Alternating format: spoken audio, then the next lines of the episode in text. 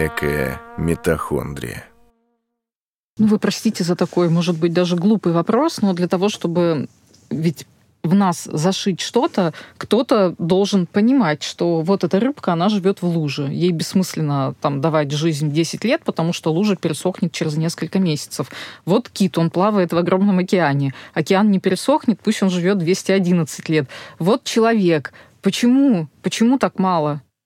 А можно я влезу? Потому Давай. что мне кажется, вот вы прямо сказали, что в нас такое засунуто. В да, нас на самом кем? деле засунута ровно одна вещь, которая на это влияет. Это длинная-длинная молекула ДНК, в которой идут определенные буковки, которые определяют, как мы будем выглядеть, что мы будем делать и сколько мы будем жить. Наши гены. Да, и вот, собственно, пример с африканскими рыбками, его можно прекрасно расширить, потому что чем более безопасна среда обитания, для какого-то вида, тем дольше обычно этот вид живет, потому что в этой ситуации ему есть смысл продолжать и продолжать жить и размножаться. А если все равно лужа засохнет через полгода, то смысла рыбки жить 20 лет нет, потому что ну, и так засохнет, и так засохнет. Рыбки все равно кирдык. И тут еще э, важно понимать значение вот смерти для жизни, как это ни странно звучит. Это смена поколений. Если ты хочешь эволюционировать, если ты хочешь от поколения к поколению быстро изменяться, ну, просто хочешь изме- изменяться как вид, чтобы адаптироваться к меняющимся условиям, еще к чему-то, а, то чем быстрее сменяются поколения у тебя как у вида, тем быстрее ты будешь адаптироваться. Поэтому ранняя смерть — это значит, то есть маленькая продолжительность жизни — это такие приспособленцы. Э, и в этом смысле ну, абсолютные чемпионы какие-нибудь насекомые, которые живут очень недолго, но зато, не знаю, все что угодно может случиться на этой планете, насекомые точно останутся, они приспособятся. Потому что за то время, которое нам нужно, чтобы пройти несколько эволюционных шагов, а что это значит? Это значит э, отобрать из случайных вариантов что-то, что более подходит к изменившимся условиям. Нам нужны десятки лет, а им десятки дней надо. Ну, нет, Ну, недели. небольшое привлечение, но суть в этом, да, что эволюция помогает э, э, отобрать тех особей, которые более приспособлены к меняющимся условиям среды. Немножко скучно звучит, но суть именно в этом. И но все-таки мы не ответили на вопрос Марины. Да, я хотела вам об этом напомнить. А, а, почему, почему так мало или так много?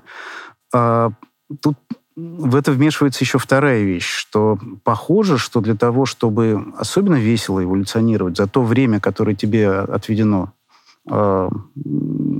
природой, эволюцией для твоей жизни, ты еще должен успеть состариться.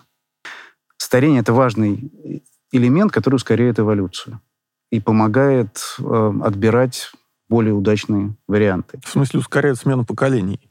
Он Или... ускоряет и смену поколений, и мне кажется, все-таки естественному отбору проще э, идти на слегка ослабленных особях, немножко состарившихся, тогда веселее отбираются всякие мелкие признаки, которые на молодых здоровых просто не будут заметны. А поясните, я не поняла этого. А, ну, тут я вынужден рассказать э, теорему о двух зайцах, наверное, да? Коллеги ее много раз слышали, и некоторые даже критикуют. Коллеги-эволюционисты очень не любят ее. Но, э, тем не менее, ну, ну, да. это один из биологических смыслов старения. Старение – это очень странный феномен. Для любого явления биологи должны придумать какой-то смысл, зачем он нужен. Потому что есть большое количество видов, которые не стареют. Ну, Иногда они просто очень мало живут, и некоторые считают, что они не успевают. Простите, конечно, за цинизм и за то, что я сейчас собью вашу теорию да. про двух зайцев. Я да. тут вспоминаю ваших голых землекопов. Они мало того, что не стареют, они еще по сравнению с мышами просто очень долго живут. Да, конечно. Вот э, голый землекоп в этом смысле прекрасный пример. Это, это не стареющие грызуны, для тех, кто не знает, а близкие родственники мыши. И когда их начали изучать, ожидали, что они будут, как и мыши и крысы, жить там 2-3 года, ну 5. Вот, эксперимент идет уже больше 35 лет, и сам, самый старший землекоп до сих пор жив. Так в чем же такая выборочность у этой самой эволюции? Почему она предпочитает, чем ей этот так дорог, так этот землекоп по сравнению с мышью? А, потому что у них э, разные э, степени... Условия жизни. Условия да. жизни и эволюционная крутизна, я бы сказал. А, введем такой термин. Научный совершенно. Не-не, нет, я извините. Можно, можно я влезу? Я люблю про землекопов и мышей. А, мышь... Ну, к зайцам мы вернемся. Ее жизнь полна неприятностей и страданий. Мышь каждый обидеть может. Она маленькая, глупая, уязвимая, и их все едят. Еще дохнет от голода, от и холода. поэтому те сотни тысяч и миллионы лет, пока шла эволюция мышей, лучше всего выживали те мыши, которые делали все быстро. Они быстро рождались, быстро росли, быстро достигали половой зрелости и быстро рожали большое количество мышат. И быстро умирали, чтобы освободить этим Да. мышатам место э, в том пещерке, где они живут, норке. Дорога молодым. Да, дорога а молодым. голые землекопы, они живут под землей в очень твердом грунте в системе ходов, составляющих большой лабиринт.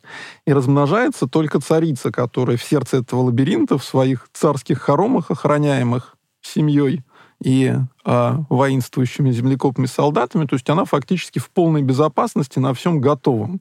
И ей, с точки зрения эволюции, только там спокойно плодиться и размножаться, никуда не спеша. И чем дольше она живет, тем больше потомков она сможет народить. Поэтому у них как раз вот эти сотни тысяч лет эволюции шли в сторону увеличения продолжительности жизни. Так вы хотите сказать, что эволюция сострадающая, она, хоть, она укорачивает э, жизнь обычной мыши, чтобы на, долю той выпало меньше страданий?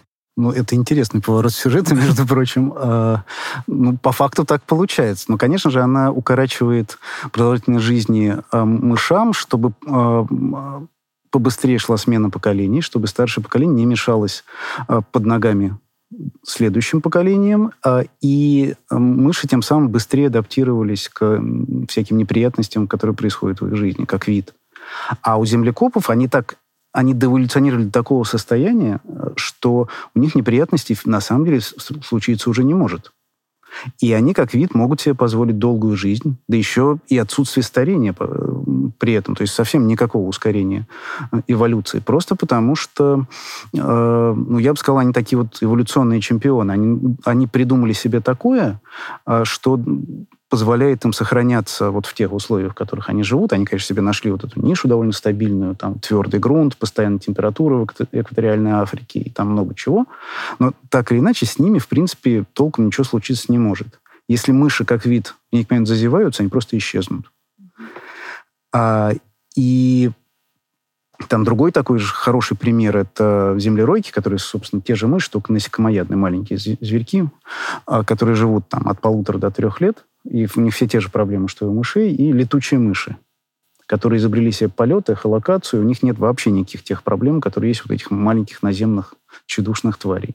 Летучие мыши живут там до 50 лет, то есть А опять, то и больше. Никто на самом деле точно не знает. да, опыту 50 лет по их Да, изучению есть- продолжительности жизни. Точно 50, а может и 100. То есть суть в том, что когда э, вид изобретает себе нечто, что позволяет ему уверенно э, существовать, не боясь исчезнуть от изменений окружающей среды, он первое, что делает, он отключает себе старение и увеличивает продолжительность жизни отдельных особей. Ну что ж, на сегодня все, но мы еще продолжим. До свидания. Всего До доброго. свидания. До свидания. Thank you.